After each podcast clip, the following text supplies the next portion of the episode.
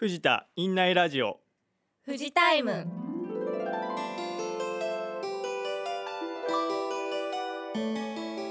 皆さんいかがお過ごしでしょうか？技術員の金久です。今回はなんと新しくお二人が MC として富士タイムボランティアに仲間入りしてくれたのでご紹介します。それでは順に自己紹介をお願いします。医療検査学科2年の西尾です緊張して声が震えないように頑張ります。よろしくお願いします。お願いします。えー同じく医療検査学科2年の草野です、えー初めて MC を務めさせてもらいます。おぼつかないところもあるかもしれませんがどうぞよろしくお願いします。新しく学生さん2人が入ってくれました。嬉しいです。皆さんこれからもどうぞよろしくお願いします。今回の台本担当は野添さんです今回もフジタモール2階ファミリーマート前から公開収録でお届けします。フジタイム96回のラインアップをご紹介します。オープニングは好きなスポーツ選手についてお話しします。お便りのコーナーはレッドペッパー4195さんからのコメントを紹介いたします。医療フロンティアは炎症性腸疾患 IBD センターセンター長の広岡良樹先生のお話です。憩いの本棚では片山弘子のある国の暦を朗読ボランティアの金子さんの朗読でお送りします。エンディングは冬季オリンピックで好きな種目についてお話しします。どうぞ最後までお付き合いください。それでは96回オープニングテーマに参りましょう。今回のオープニングテーマは好きなスポーツ選手です。昨年12月にサッカーワールドカップが行われ今年3月には野球の WBC で日本が世界一になりました。先日はラグビーやバスケットのワールドカップも開催され日本中が大いに盛り上がりましたよね。そこで MC の皆さんの好きなスポーツ選手ずっと応援しているスポーツ選手のお話をしていただきます。その前に今回は外来棟と A と 5N 病棟でもアンケートを実施しました。こちらに患者さんからたくさんご回答いただきましたのでご紹介させていただきます。えっとまず外来棟で野球選手オリックスの山本由伸選手あとラグビーの姫野和樹選手ボーデンバレット選手というご意見いただきました。あ,、と A と 5N 病棟の方ですね。こちらでは同じく野球でソフトソフトバンクホークスの柳田悠岐選手あとスキーの高梨沙羅選手フィギュアの宇野昌磨選手バスケット河村勇輝選手などなどたくさんいただきました。たくさんご回答いただきましてありがとうございます。えっとこういろいろな選手を教えていただいたんですけれどもちょっと私から好きな選手をお話ししてもいいですか？今あの野球選手が2人出てきましたけどちょっと私の好きな選手も大谷翔平選手。まあ皆さんいろんなところで目にしてると思いますけど MLB でね。はい。なんかあの私疲れて仕事から帰ってきて、まあ、たまにね疲れて帰ってくる時に YouTube で海外の YouTube あのエンゼルスの YouTube を見てちょっと癒されてその大谷選手のすごい頑張ってる姿とかすごく前向きな姿勢にちょっと励まされて明日も頑張ろうと思いながら いつも応援してます。この間のね WBC もすごい応援してましたけど勝ててよかったなと思っています。そんな感じです。草野さんなんか好きな選手とかいらっしゃいますか？えー僕の好きなスポーツ選手は石川祐希選手です。石川祐希選手は愛知県出身の男子のバレーボール選手です。石川祐希選手はに2019年に28ぶ8年ぶりに日本を4位入賞へと導いた日本のエースです。僕はそんな石川祐希選手を尊敬しています。西尾さんはどうですか？はい私はこれまで部活が文化部だったこともあって、あまりスポーツに関心がなかったんですけども弟が習い事でバスケットボールを習い始めたことがきっかけで私も興味を持つようになったんですけど、と最近弟が注目している選手がレブロン・ジェームズさんという方なんですけども、その人のダンクダンクしているダンクシュートをしている姿がすごくかっこよくて一緒に YouTube で試合映像も見せてもらったりしました。あそうなんですね。じゃあそれで興味を持ったはい感じですすね、そうですそうなんです。ねそうなんかあの草野さんの西尾さんもいろいろやっぱすごくこうその選手好きなんだなっていうのが伝わってくるので。そうですね。なんかあの今はねテレビとかそういったもの以外でも動画配信サービスとかいろいろありますので例えば海外で活躍している選手とかもね見る機会がとても増えましたので応援しがいがありますよね。皆さんのいろんな好きなたくさんのスポーツ選手の名前聞けましたね。一流のスポーツ選手でも練習の積み重ねで日々努力を積み重ねていると思います。継続は力なりですので私たちも諦めずにコツコツ続けていきたいと思います藤田院内ラジオ富士タイムは患者さんとご家族の皆さんのために役立つ情報とくつろいでいただける音楽名作本の朗読など盛りだくさんなプログラムでお届けします。配信は毎月2回第1水曜日と第3水曜日です。ご意見ご感想は院内ラジオのチラシ裏面にあるアンケート欄にご記入の上病棟に設置された皆様の声の箱または外来棟のご意見箱に入れていただくかお近くの看護師にお渡しください。YouTube のコメント欄でもお待ちしています。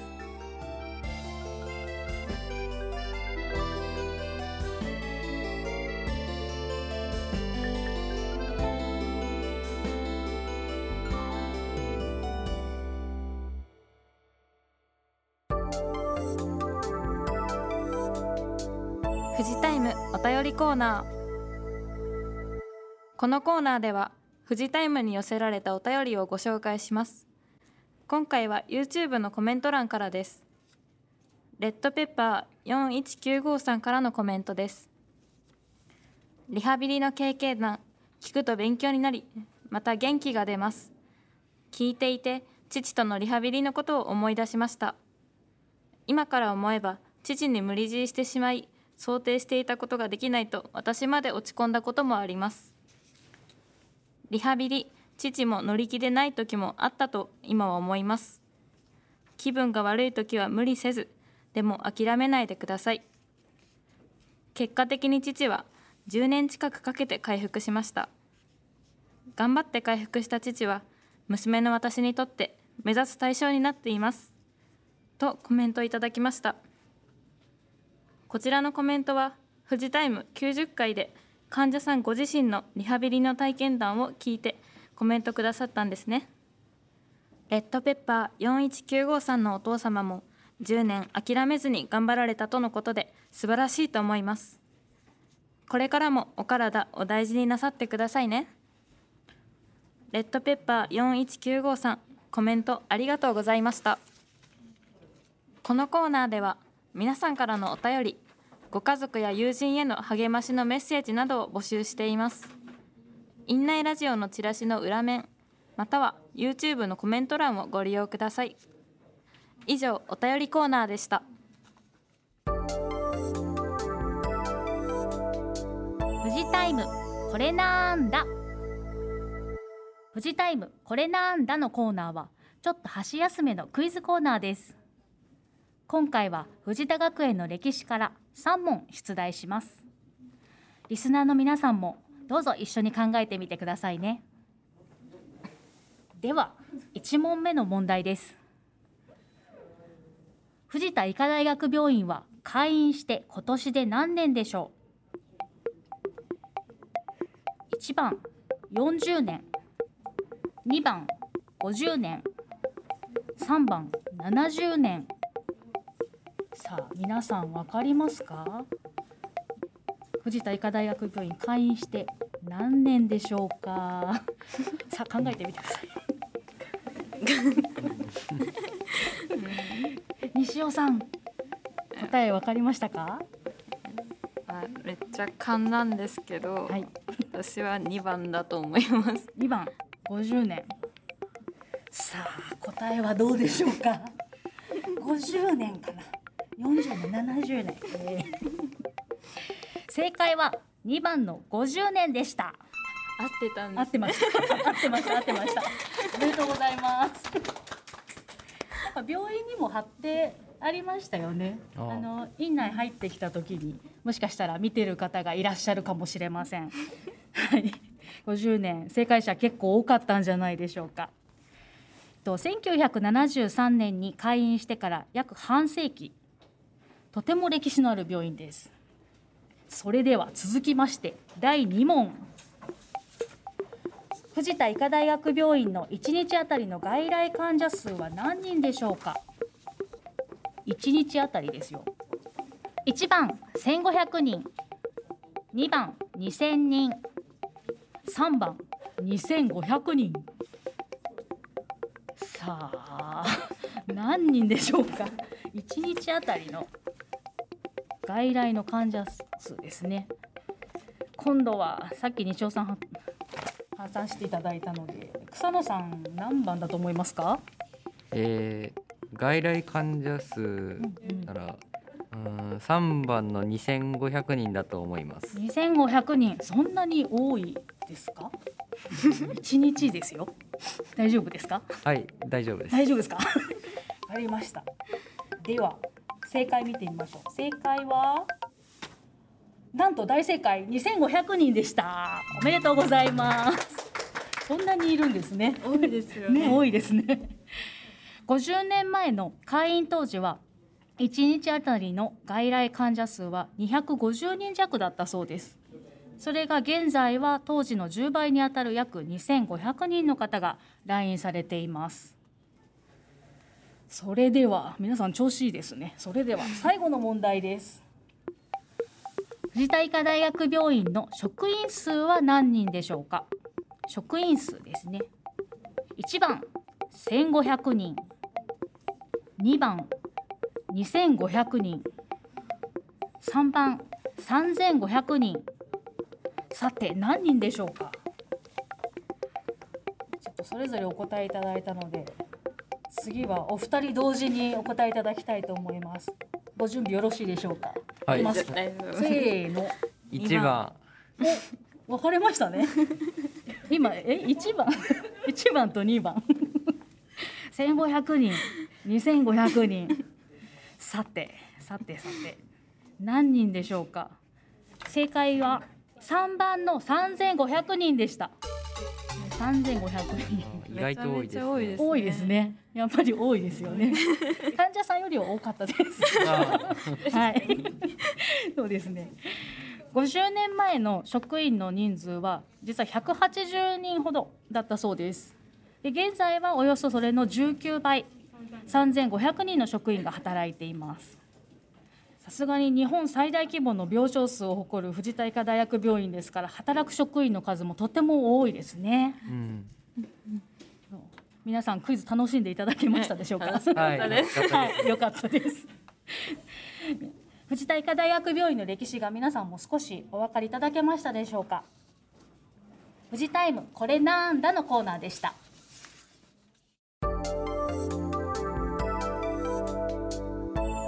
富士タイム医療フロンティア富士タイム医療フロンティアのコーナーは藤田医科大学病院が取り組む最新の医療情報と最前線の医療現場で活躍するさまざまなスタッフのホットな声をお届けします。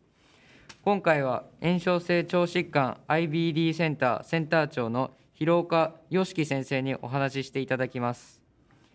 インタビューの聞き手は医療ジャーナリストで CBC テレビ論説室の後藤克之さんです。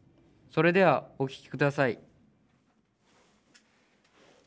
藤田医科大学病院消化器内科教授で、えー新しく今年度発足した炎症性腸疾患センター長でもいらっしゃいます広岡良樹先生です今日はよろしくお願いします、はい、こちらこそよろしくお願いします。広岡です。先生は今あの消化器内科の教授として、はい、えー、ご専門の医療を進めていらっしゃるんですが、はい、今回新たに炎症性腸疾患センターというセンターがこの藤田医科大学病院には発足したとい。うことで、はい、えー、お話を承りたいんですがこの炎症性腸疾患センターがこう患者さんに寄り添うさまざまなこう疾患の種類といいますか、はい、どんな病気の患者さんと一緒にこう治療を進めようというセンターなんでしょうか？はいありがとうございますあのご紹介いただきましたように私はあの消化器内科全体を、えーとまあ、見させていただいている立場であります。でその立場から申し上げますと、えー、消化器内科の中であるいは消化器病学の中で、えー、どんどん増えている病気というのが大きく分けると2つありまして1つはがんですね。で、えー、もう一つは今今日のですね、えーと本題になります炎症性腸疾患ということになるわけです。で炎症性腸疾患の代表的なこれ例えば病名で挙げますと潰瘍性大腸炎であるとかクローン病とか、まあ、そういった慢性疾患ですねそういうのを扱うということが、まあ、主なターゲットになるそういったセンターでございます。このセンターを発足させた理由にはそういったあの潰瘍性大腸炎などこう私たちがこう身近に直面する病気について、より専門的にあるいはよりこういい医療を提供するためにこういったセンターができたということなんでしょうか？はいあの例えばですね後でまたお話が出てくるかと思うんですが最近のその薬物治療のですね、はい、えーと、進歩は目覚ましいものがあります。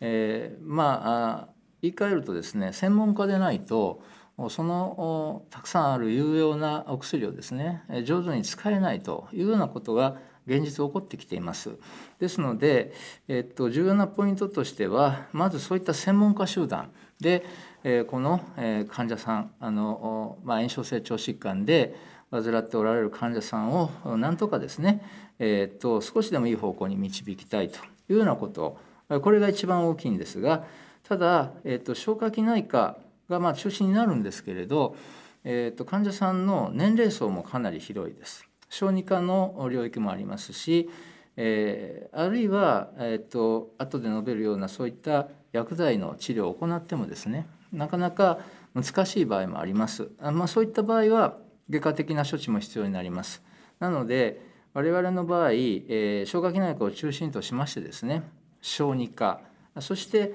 小児の場合の外科の場合は小児外科ということになりますし成人の場合は総合消化器外科そしてですねうんとまあ、こういった例えば急に下血、まあ、血便ですねがあったりとかも下痢が止まらないというようなことがあった場合緊急性を持って発症することもあります。はい、そういうことで、えー、救急総合内科、えー、今言いました診療科5つですね。この診療科5つで、えー、総合的にこの病変この疾患を見させていただいているということで、えーまあ、非常にあの、まあ、稀なって言いましょうか。全国的に見てもですね、えー、消化器内科だけでやっているとか、まあ、そういったところはありますが、えー、こういうふうに、えー、5つの診療科にわたって、えー、いつでも診療できますよと。いつでもと言いますのは、えー、多くの,、まあ、あのこういったセンターの場合ですね例えば何曜日の午後からとかですねそういったところが意外と多いんですね。私どもは月曜日から土曜日までいつ来ていただいても診療させていただいておりますしあの先ほど申し上げましたように緊急の事態もありますのでそういった場合はもちろん日曜日も問題ありませんし休日もありません。救急でご対応いただそういうことですね。はい。そんなふうな形の、まあ、センターが必要だと思いましたし、えー、それをあの、まあ、病院の上層部のご理解もありましてですね、えー、作り上げることができたと。そういうふうに考えております。これはいつからスタートしている仕組みなんでしょうか？はい。えっとまあ準備期間はありましたがあの出発といいますかスタートしたのが今年の4月1日ということになります。この藤田医科大学病院の特徴の大きなポイントとしてこう他あの各科のご専門の先生方あるいはスタッフの垣根が非常に低くて、え、横のつながり連携が進んでいて今先生が教えてくださったようにいろんなあの分野の人たちが患者さんに、えー、協力しながら寄り添っていく仕組みっていうのはすごくこう進んでいると伺ってるんですが、先生が実際にこのセンターを立ち上げてからやっぱりその各科と連携できる良さといいますかあるいはあのいろんなカンファレンスにしてもいろんなこう情報を交換したりできるこの藤田医科大学病院の良さはどんなふうに実感していらっしゃいますでしょうか？はい、ありがとうございます。えー、まずですねあの、えー IBD センターの会議は、えー、と全体の会議として、えー、と定期的に月に1回はやっております。これはまあ運営に関する会議が中心になります。あもちろんその運営以外にもっと重要なのはやっぱり患者さんお一人お一人のですね診療をいかに正しくしていくかということだと思いますのでこれは毎週ですねあの、えー、全診療科先ほど言いましたけど消化器内科消化総合消化器外科小児外科小児科それから救急総合内科。このみんなが集まってですね患者さんに対してどの治療が一番最適であるか。え、っとまああのまあ後で出てくると思いますがそのお薬がたくさんできてきてかなり内科の領域でですね治療が可能になってきてはいます。ただそうは言いましてもですね、えー、どうしてもですねあの進行性に進んでいく場合もありましてもうそういう場合はもうあの外科的なあの処置が必要になるということもありますので、まあ、そういう時にはあの、まあ、成人の場合ですと総合消化器外科でお願いしますし、えー、小児の場合は小児外科でご専門の先生それぞれいらっしゃいます。本当にこれはあの幸運なことにですねあの当院には、えー、その小児の IBD ですねを扱っている先生もいらっしゃいますし成人の IBD を扱っている先生もいらっしゃってたと。IBD は炎症性腸疾患ということですがあのそういったことから考えて、えー、本当にそれが一つのこのセンターの中で本当に風通しよくですね、えー、しかも定期的にあのカンファレンスで患者さんを見ていく。場合によっては緊急でこの患者さんに対してすぐに、えー、みんなで相談しようよと。いうようなことで集まってやるということもやっておりますのでしばしばですね、えーと、あの緊急でこれはもうあの手術にせざるを得ないっていうようなところをなんとか外科で、えーと、いつでも手術できるよっていうような待機をしてもらいながら内科で踏ん張っていくことができたりとかあるいはもう来られた時からこれはもう内科では難しいというような場合はもう外科にですね対応していただいたとか、まあ、そういったことがありますので、えー、我々としましてはですねやはり、えー、当初の予定通りですねこのように、まあ、内科系の診療科そして外科系の診療科そして、えー、救急にも対応していただけるこういった診療科、えー、で立ち上げたのが正解だったなと今でもそう思っている次第であります。私たち市民や患者にとってもとても心強い仕組みが出来上がってきたということですよね。はい、あのそうお考えいただけるとありがたいです。先生が今あおっしゃったこう薬の技術開発も日進月歩で今進んでいって、えー、本当に10年前と比べると今はまた違うことができるように可能になってきたというお話がありましたけれども、はい、その辺りの最新の情報今のこの潰瘍性大腸炎などのこう疾患に対する薬の進歩っていうのは今どこまで現状来てるんでしょうか、はい、はい、ありがとうございます本当にこれはですねあの多くのお薬が開発されてきているわけでそれは取りも直さず世界中でですねこの患者さんが日本だけではなく、まあ、増えているということからあのそういったお薬がどんどん開発されているということも言えると思います。その中でですね病気の進展がどういうふうに進展がされていくのかっていうのが基本的な基礎的な研究で分かってきています。例えば、えー、サイトカインと言われる、えー、まあそうですね腸管に対して悪さをするようなそういった液性分子っていうのがあります。でその液性分子に対して例えば A っていう物質があった時にその A を単独で、えー、これを阻止してしまうという薬がまず最初にえーまあ、あの発明発発見されそしてそれが患者さんに使えるようになりました。でただそれに関しては非常によく聞くんですが、まあ、実際今も使っておりますが、えー、ちょっと分子が大きいということで口からあの普通にお薬のように飲んでしまうとですねえーと、人間の体で、えーと、効果が出るまでに消化吸収して消化しちゃうんですね。なのでそれじゃ話にならないということで、えー、そういったあの抗体、まあ、生物学的製剤って言いますがそういった抗体の製剤っていうのはどうしても注射になってしまうんですね。点滴とかそういうこと点滴とか、まあ、点滴は大変ですので、まあ、あの皮下注射とかいろんな患者さんにとって楽な方向には進んではきていることはいます。ただしあのいずれにしろそういった、まあ、注射なり点滴なりが必要になるので、えー、どうしてもこちらに来ていただかないといけない。でただ来ていただく期間もですねだんだん1週間に1回とか2週間に1回とか長くなってきているっていうそういう製剤はできてきているんですね。なので患者さんにとってはそれはそれで非常にいいことかなと、まあ、思っておりますが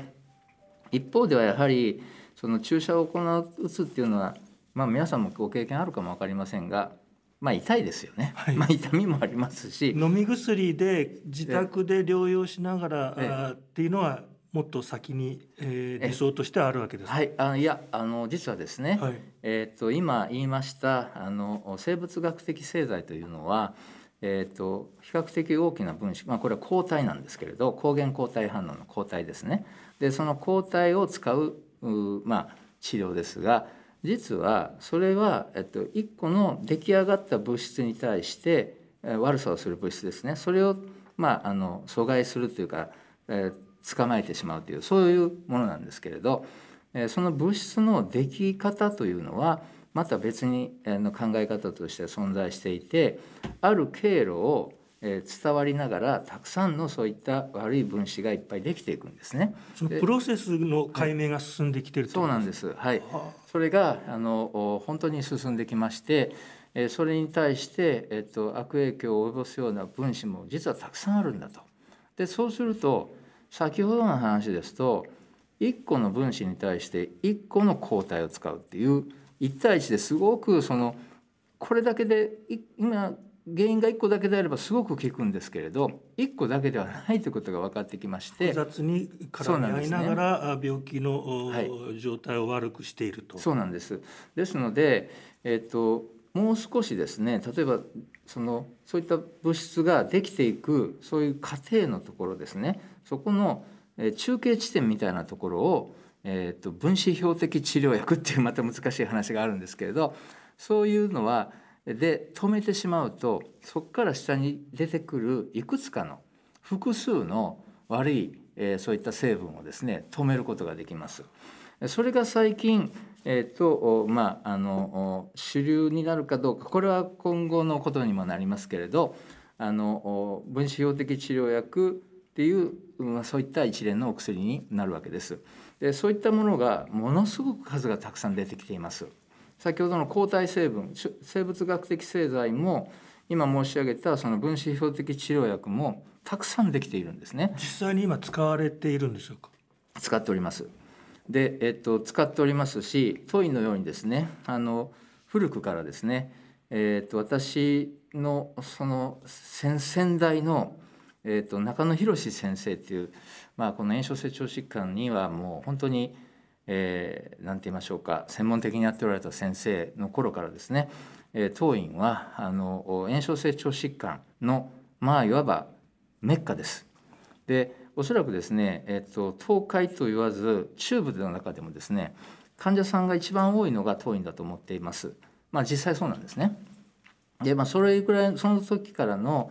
そういった長い長い歴史の中でですね、えーとえー、我々はそのえー、培ってきたいろんな治療法を使いながらそれで今最新の治療をですね行ってやっているということで、えーと、本当に、えーと、実は遠くのところからですねあの中部地方の例えば北陸から来ていただく方とかですね。そういった方もいらっしゃるわけですね。で、えー、今飲み薬だけで済むというようになった場合はですね、えー、まあ例えば1ヶ月に1回来ていただくということぐらいで済めば、しかもですねえーと、その土曜日もやっておりますのであの、えーと、平日は難しいけれどなので、えーと、一般の病院にはなかなかかかることができない。しかしながらその土曜日でなんとかなりませんかっていう患者さんも、えー、まあ就学をしていらっしゃる方はそうですしおお仕事をしていらっしゃる方もそうですよね。でそういった形で今もう本当に土曜日ですね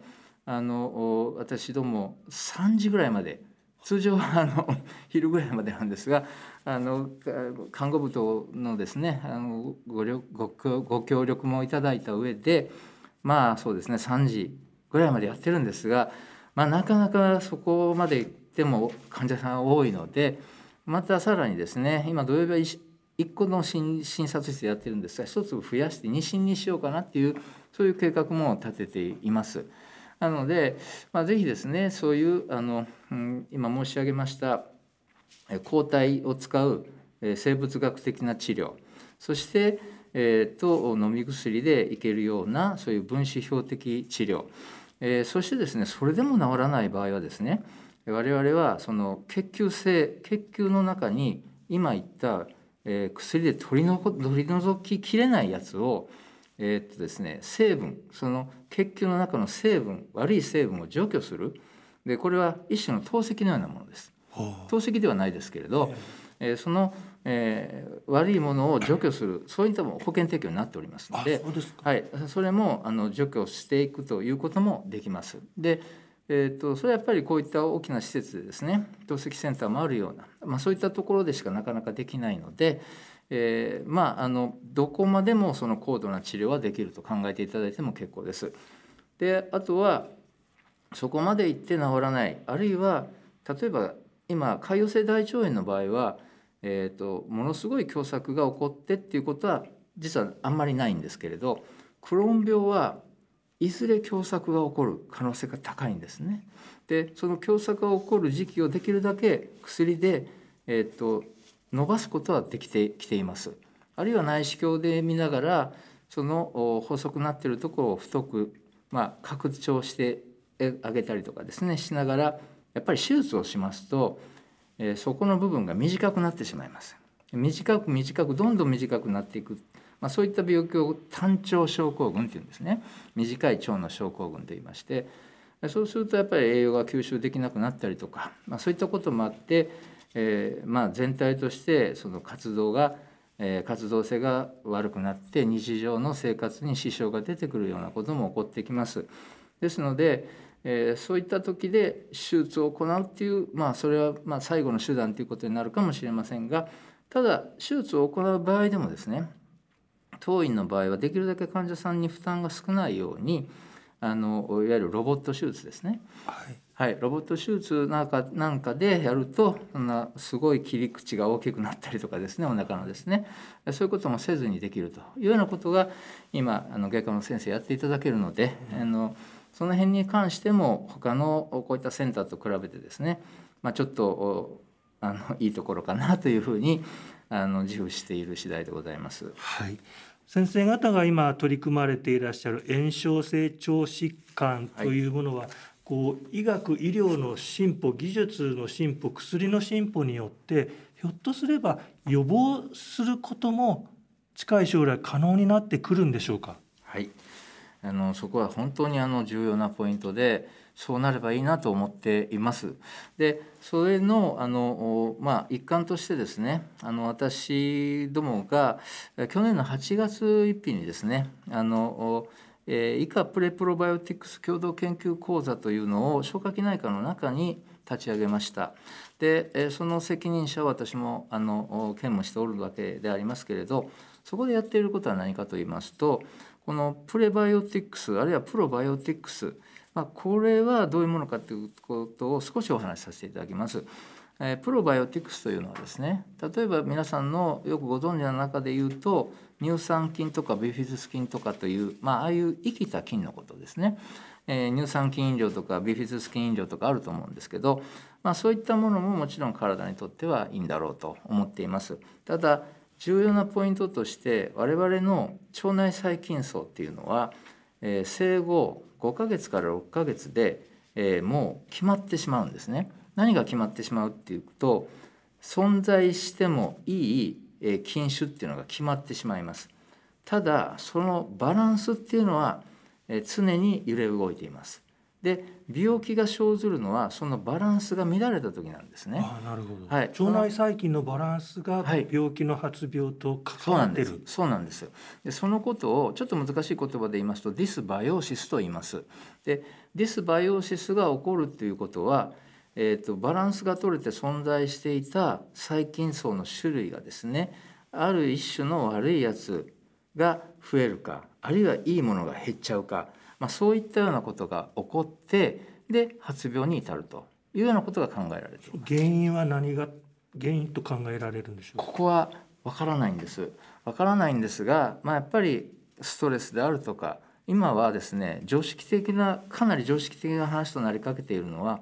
腸と脳が相関しているっていうのはもうほぼ常識的な範囲に医学の世界ではなっています。どのように結びついてるんでしょう？はいえ例えば腸で何かが起こったシグナルっていうのが、えーと、脳の方に、まあ、瞑想神経っていうのがあるんですけどそれによって伝わっていきます。で脳にそのストレスが加わってで悪いストレスの場合はそれが脳から今度全身の臓器これは腸だけでは消化器だけではありません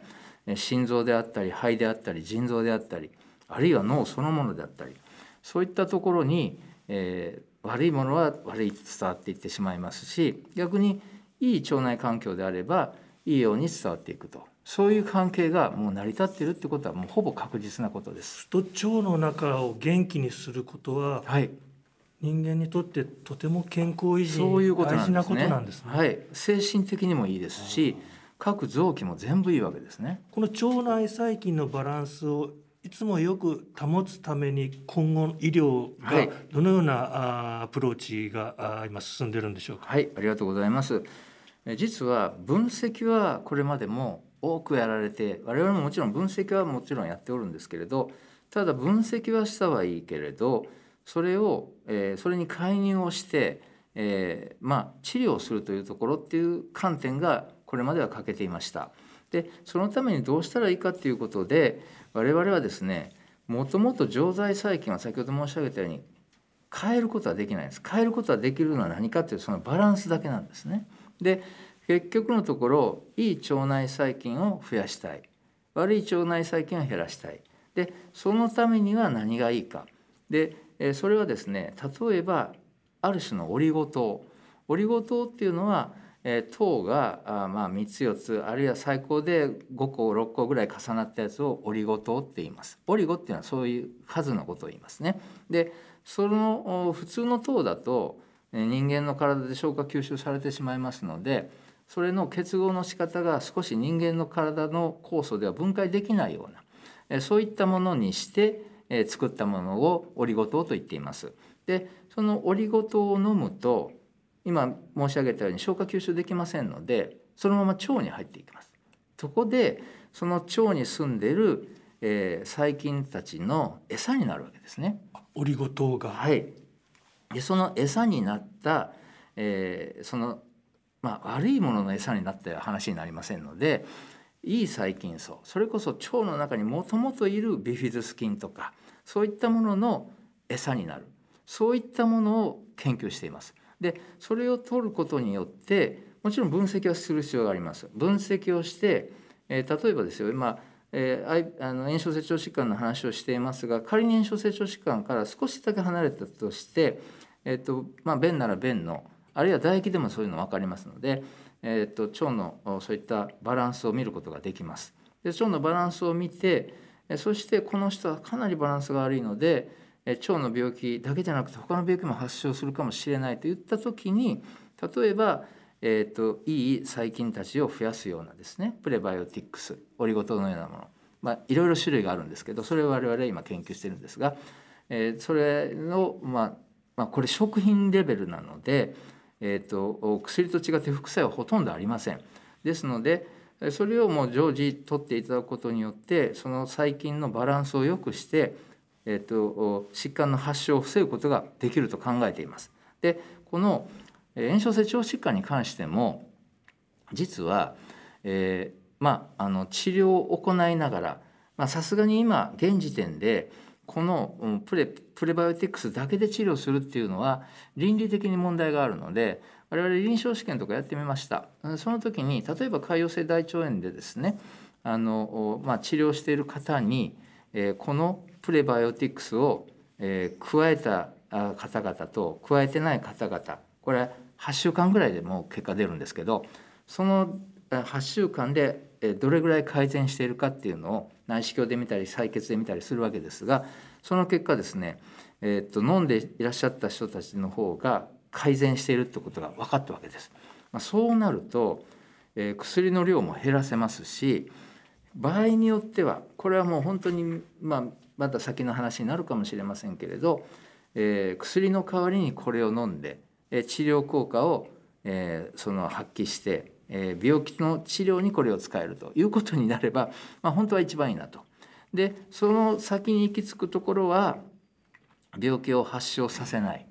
えーまあ先制医療ってよく言われますけれどそういうところまでこれが行き着いてくれればそれはいいんですけど、そこまで行くにはまだ少し時間はかかると思います。ただ、えーまあ、あの藤田医科大学独自のですねプレバイオティクスのそういったコンビネーションとか、まあ、一番いいだろうと効果があるだろうというそういうコンビネーションいろんな試験で分かってきておりまして、えーまああの間もなくですね、えーとまあ、あの当院で、えーとまあ、あ患者様にですね、えーとご提供できるようになるんではないかなというふうにそんなふうに考えております。やはり近未来の医療のこう課題夢としては予防に勝る治療なしということが実現できたらいいかなとはいい。うところでしょうか、はい、その通りだと思います。はい、それに向かって頑張っていきたいと思っております。ありがとうございました。炎症性腸疾患 IBD センターセンター長の広岡良樹先生のお話でした。医療フロンティアのコーナーでした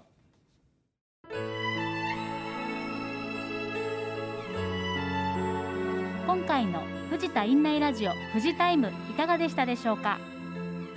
エンディングのトークテーマは冬季オリンピックで好きな種目です。冬季オリンピックの種目といいますとスピードスケートやフィギュアスケートスノーボードやスキーなど冬ならではの競技ですが皆さんの冬季オリンピックで好きな種目をお聞きしたいと思います。えっと、オープニングテーマに引き続きまして今回外来棟と A と 5N 病棟でもアンケートを実施してます。そちらの患者さんのコメントご紹介させていただきたいと思います。えっと患者さんの好きなオリンピックの種目ですね、えっと、外来棟の方でアイスホッケーというのを聞きました。アイスホッケーわかります？かりうん大 見たことありますね。あります。はい、アイスホッケー。あとですね A と 5N 病棟の方ではなんとフィギュアスケートが人気で4票いただいてますね。フィギュアスケート。人気です人気ですね。あとはスキーとか回転スキーの回転。あとスノーボードっていうご意見もいただきました、うん。うん、なんかイメージ湧きましたね。湧きまあー。なんかいろんな選手が思い浮かぶ気がしますね。そう。えっとこんな感じで聞いていきたいと思うんですけれども草野さん東京オリンピックのなんか種目好きなものありますか？あはい。僕は好きな種目はジャンプスキーが好きですね。あなるあほど。の選手が鳥のようにあの飛ぶ姿がうんうん。僕はとても魅力的だなって感じています。あそうですよね。あの何でしたっけ？ちょっとそのジャンプの話についてあの長野のジャンプ台があるのご存知ですか？ああ知ってます。さあそこってあの見に行けるの知ってますか？え知らないです。上に登れるんですよ。そうなんです、え。ーそうなんですそうなんです。なのでぜひもしジャンプ好きだったら 上から見ていただくことができるので選手が見る風景が見れるなのえようなのでぜひちょっと私も一回だけ夏に見に行ったことがあって。あ雪がない。あそう雪がない時まだ緑。そうああんまりイメージはしづらい感じしづらいでも冬もあの見れるみたいです。で選手が練習してるそうなのでそれも見ることができることもある。聞いたのでもしあの興味あればぜひあの近くですかね。う ん行ってみていただけると楽しいかなと思います。はい。西尾さんどうですかはい私は、えっと、先ほども、えっと、人気だったフィギュアスケートが私も好きで、えっと、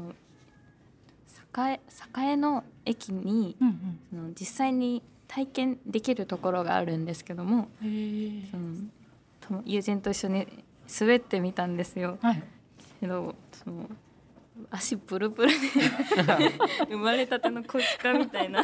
感じになっちゃって。立つのもちょっとしんどい感じそうですすそうです。え頑張ったんですけど、はい。うん頑張って立てるようになったかなぐらいで 次の日もすっごい筋肉痛になっちゃったしあそうなんですね。疲れちゃったんですけど、はい。この経験がうん。フィギュアスケート選手がどんだけすごいのかっていうのを実感できましたね。あそういいですねよ あの境境の真ん中のなんかリングあ、そうですそうですそうです。そうなんですね。そうちょっと自分でやってみるとあの競技見てる時ってなんかあなんか簡単そうに滑っジャンプとか大変だと思うんですけど 簡単そうに滑ってるように見えますもんね。そうなんなんかスーっ。て自分も滑れるんじゃないかっていうね。え、金久さんはどうですか？あの私お二人にあの好きな競技言われてしまったというのはあれですけど もうジャンプもフィギュアもすごく好きであはいあのなんですけどもう一個あのなんでしょうね。ノルディックの複合っていう競技わかりますか？あいやーわかんない。わかんないです。ですかね。 Nordic Combined っていうあの要はジャンプとうんあとクロスカントリーを混ぜた競技両方やる競技。あねなんか多分あのもともとノルウェーとかスウェーデンとかが多分東京オリンピックの発祥になるんですかね。なんかそこでこう暮らしのためにやっていたものが競技に発展したっていうことらしいんですけどあ要は体力もいるしあ あのなんかこう考えも多分いるしうん。いろんなことが必要な競技で。うん多分そのジャンプだけだと風のね向きとかでうまく飛べないこともあるでしょうけどその分をクロスカントリーの方で取り返すみたいなこう1個だけで運だけではないみたいな競技でこれもぜひ面白いのであの多分北京で団体で日本もメダル取ってたんじゃなかったかなと思うんですけど、はい、結構面白い競技なのでぜひまた東京オリンピックの時に見ていただけたらいいんじゃないかなと思います。はいちなみに次に行われる冬季オリンピックは2026年イタリア・ミラノで開催予定ということですね。また今皆さんがご紹介していただいた競技以外にも新たにオリンピック競技に加わる種目もあるかもしれませんので今からそれもすごく楽しみですよね。あすごい楽しみです。楽しみにしましょう。さて富士タイムでは2月の放送に向けてお便りを募集中です。テーマは今一番会いたい人は誰？です。ご家族友人あの時のあの人など会いたい人を教えてください。お便りは院内ラジオのチラシ裏面にあるアンケート欄にご記入の上病棟に設置されている皆様の声の箱または外来棟のご意見箱へ入れていただくかお近くの看護師にお渡しください。YouTube のコメント欄でもお待ちしています。チャンネル登録もぜひよろしくお願いします。次回フジタイムのお知らせです。次回放送の97回でフジタイムは放送開始から満4周年を迎えます